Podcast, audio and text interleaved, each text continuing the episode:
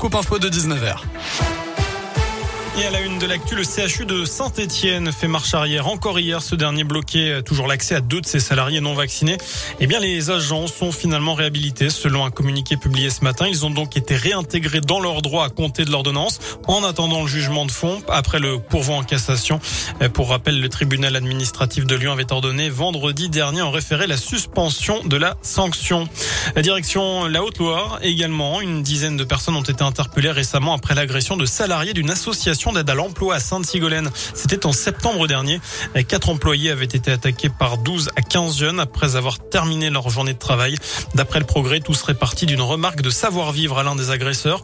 Les mises en cause détenaient des armes blanches. L'une des victimes avait été transportée à l'hôpital. Les quatre salariés s'étaient vus prescrire quelques jours d'ITT, mais au moins deux semaines d'arrêt de travail.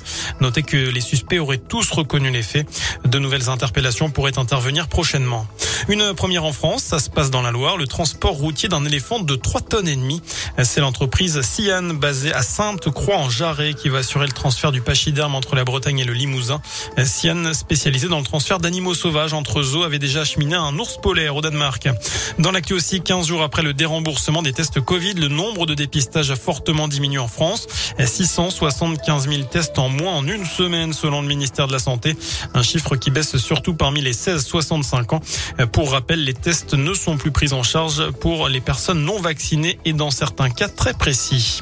Enfin, il raconte trois années de calvaire. Les parents d'Alexia Daval sortent un livre aujourd'hui. Isabelle et Jean-Pierre Fouillot publient Alexia, notre fille. C'est aux éditions Robert Laffont. Je rappelle que la jeune femme a été tuée en 2017 par son mari Jonathan, condamné depuis pour meurtre. Voilà pour l'essentiel de l'actu sur Radio Scoop. L'info de retour dans une demi-heure. D'ici là, je vous laisse en compagnie de Vincent et de Nico. Passez une très bonne soirée. Merci beaucoup.